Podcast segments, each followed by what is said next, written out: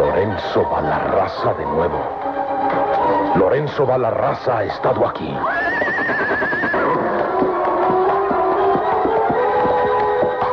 Rayo, híjole, lo que menos yo decía es otro huarco crecido. Llega el serranito montando a Lucero y salta también con esa agilidad de la que le ha dado muestra su amigo y protector, el charro plateado. Con los ojos claros, bisbirindos, agrandados por el azoro, el muchacho se aproxima. Le hicieron tronar el pico. ¿No, Rayo? No. Nomás está algo atarantado por el susto. ¿Pero qué le pasó? Ave María. Lo sabremos en cuanto recobre el conocimiento, Serranito. Pero ya ha hablado de que lo atacó un hombre alto, flaco, vestido de vaquero. Válgame cielo santo y divino. ¿Qué dijiste, Rayo de Plata? Fue él quien lo dijo antes de desmayarse. ¿Y qué híjoles tienes en esa mano? ¿Qué?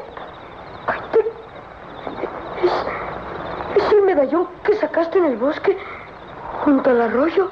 La verdad, muchacho, es otro. Otro medallón que este chamaco traía en una mano. ¿Qué dices? Eh, pues es parecidísimo. Es igual, muchacho. Lentamente Rayo de Plata lleva una mano a su bolsillo derecho de la galoneada chaqueta y saca el primero de los medallones amuletos, el que le fuera quitado al cadáver de Lorenzo Balarraza. Pero no tiene tiempo de hacer más aclaraciones porque en aquel instante ¡Rayo! ¡Disparos! ¡Nos están disparando desde el fondo del bosque! Agáchate, muchacho. Sí, deben ser ellos. Monta en lucero y córrele hacia el arroyo. Me llevaré a este chamaco sobre la silla de manito. ¡Vámonos!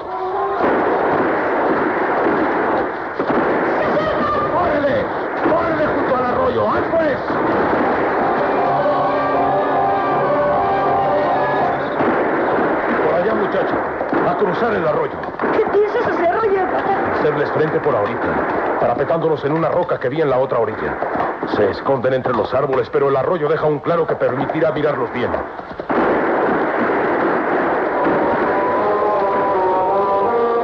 Rayo de Plata ha guardado los dos medallones siniestros increíbles.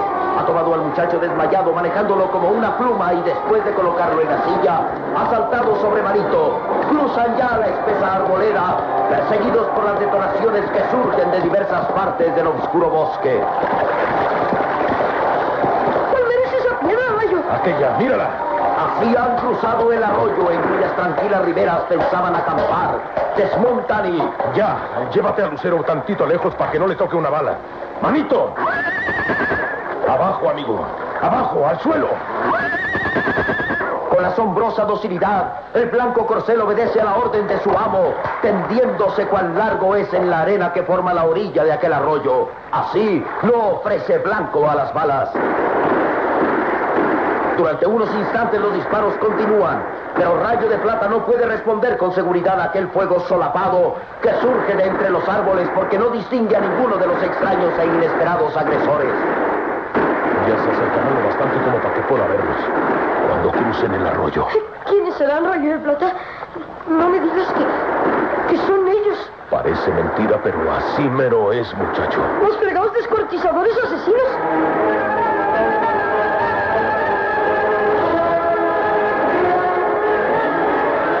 Agazapados detrás de aquella piedra que le sirve de escudo de parapeto, sin que aún pueda Rayo de Plata apuntar sus certeras pistolas hacia algún atacante, ambos se han estremecido y emerge de entre los ruidos del bosque el eco espantoso de un tambor.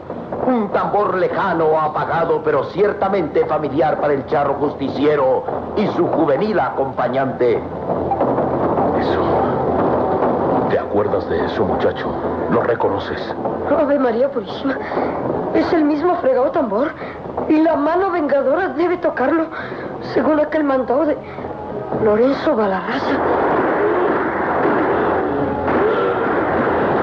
El momento se hace más terrible, siniestro, angustioso, cuando la luna llena, que había estado velada largamente por un manto sutil de nubes, reaparece con toda su fuerza, con toda su impresionante luz espectral. Cuidado, muchacho, agáchate. Ya empiezan a cruzar el arroyo. Vienen a pie. Sí, se acercan. Fregados estos. Ahora sí podré dispararle. ¡Qué caray! ¡Dispara, Rayo! ¡Dispara!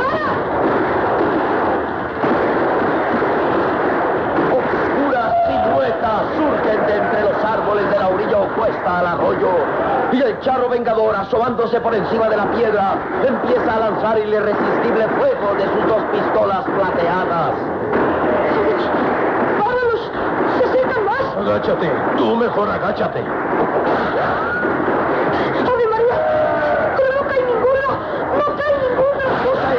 Inquietante. Las ráfagas de balas que lanza rayo de plata sobre aquellas obscuras siluetas encogidas, siniestras, no parecen hacer blanco. Los hombres siguen avanzando lentamente, metiéndose en el arroyo, caminando en sus tranquilas aguas, sin dejar de responder al fuego del charro plateado. ¡No cae ninguno! ¿No les atinas o qué, rayo de plata? ¡Estamos perdidos! ¡Van a rodarnos! Y las siluetas de la muerte avanzan.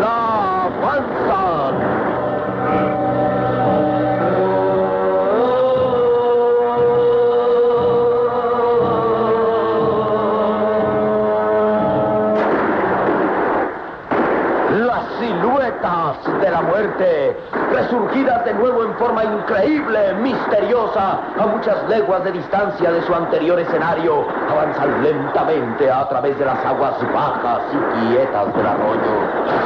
¡No les pegas, rayo! ¿Qué pasa? Es imposible detenerlos. Óigame, se nos vienen encima. El serranito, parapetado junto con rayo de plata detrás de aquella gran piedra que le sirve de escudo, ha podido observarlo aterrorizado tanto como perplejo, sin poder darle crédito a sus ojos. Ha observado que ninguno de los hombres cae herido por las balas del charro justiciero. Óigame, cielo santo, ya casi cruzaron el mentado arroyo. De pronto, Rayo de Plata deja de disparar, como si hubiera tenido una inspiración, una idea que pudiera ser salvadora. Enfunda sus armas y acude prontamente a quitar su fabulosa soga de las correas de la silla y regresa junto a la piedra. ¿Qué vas a hacer? Trataré de atrapar a un vale cualquiera con mi lazada. Uno, el que se acerque más aquí. Nos puede servir de mejor escudo que esta piedra, muchacho. ¡Híjole!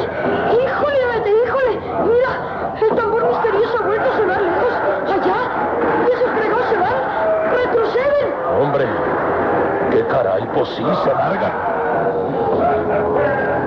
Apenas ha asomado rayo de plata el nudo de su fabulosa cuerda agitándola en actitud del azar, cuando se produce entre los irreconocibles atacantes algo así como una desbandada, un retroceso que sorprende tanto al charro plateado como al muchacho amigo.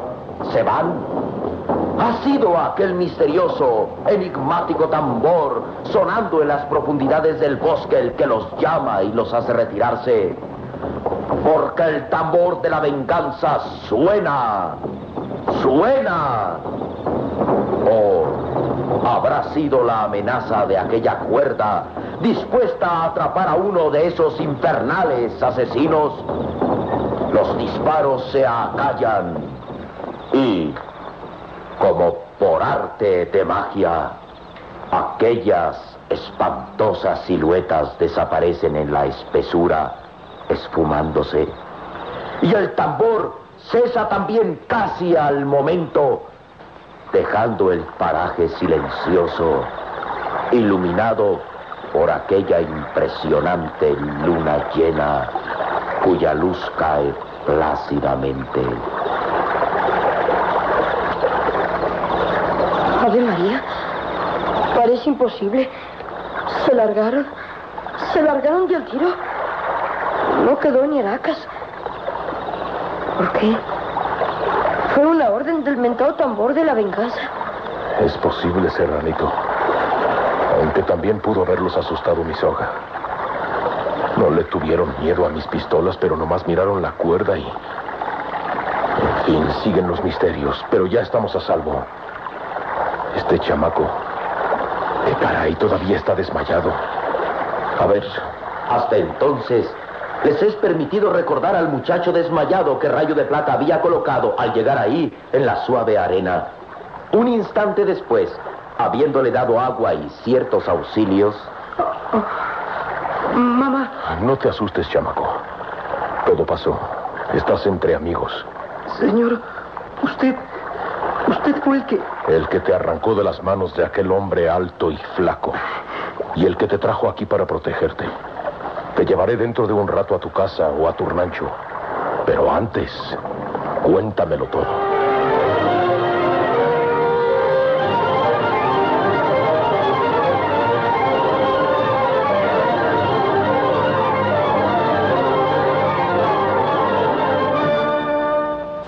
Rayo de Plata, inclinado sobre el chico que estuviera a punto de convertirse en víctima, escucha las declaraciones de este. ¿Cómo te llamas? Teodulo, señor. Teodulo Cardoso. Cuéntame cómo sucedió eso. La luna llena sigue iluminando aquel agreste paraje junto al arroyo. El muchacho Teodulo Cardoso se ha sentado en la blanda arena, pasándose una mano por la frente como para disipar horribles imágenes que aún flotan en su cerebro. Mi madre me mandó a buscar más leña al bosque. La necesitaba para el fogón de la cocina. Jamás pensé que, que al salir cargando con las ramas y troncos que había podido recoger del suelo, me saliera ese, ese hombre al encuentro. ¿Quién era? Pues no lo reconocí, señor. Nunca lo había visto por estos lugares. Síguele. Me llamó con una señal y yo pensé que se trataba de algún vaquero de otras tierras que se había perdido en el bosque. Dejé el haz de leña y me acerqué. Entonces me agarró y me dijo que tenía que acompañarlo. Me asustó mucho y empecé a luchar y a gritar. Él nomás insistía en que tenía que acompañarlo. Y hablaba con, con voz muy ronca. Ave María, voz muy ronca. Me levantó por la cintura. Yo lo golpeaba con todo lo que tenía de fuerzas, pero era como si estuviera golpeando un costal de papas. También él me golpeó en la cabeza. Vas a morir para servir a la causa. ¿A la causa, muchacho? Creo que... Creo que así me dijo varias veces, señor. Me puse más asustado y en medio de la lucha logré agarrarle la garganta. Y sentí como que me traje algo. Un hilo. ¿Un hilo? ¿Será esto? El charro justiciero ha sacado de un bolsillo de su galoneada chaqueta aquella cadena rota de la que pende el segundo medallón amuleto con la efigie de la luna llena. El joven Teodulo se queda mirándola. Sí, creo que sí, señor. Eso fue lo que le arranqué. Sin duda alguna, chamaco. Porque yo te lo quité de la mano cuando estabas desmayado. Bueno, te voy a llevar a tu casa ahorita mismo y le explicaré a tus padres que no deben dejarte salir solo por las noches. Sobre todo por las noches cuando hay luna llena. Montarás en ancas de mi caballo. Sí, señor. Vámonos.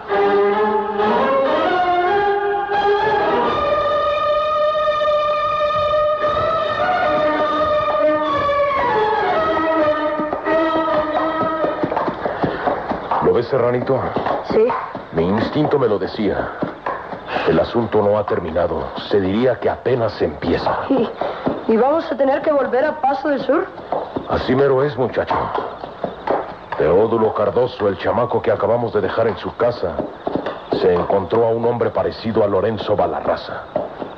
Alto, flaco, de cara larga y que habla con voz ronca. Y para no tener dudas acerca de esa identidad, llevo el segundo medallón amuleto. Vamos a buscar la verdad de este misterio. ¿En dónde, Rayo? En la mera tumba de Lorenzo Balarraza, que apenas fue cerrada hace dos noches. Vamos.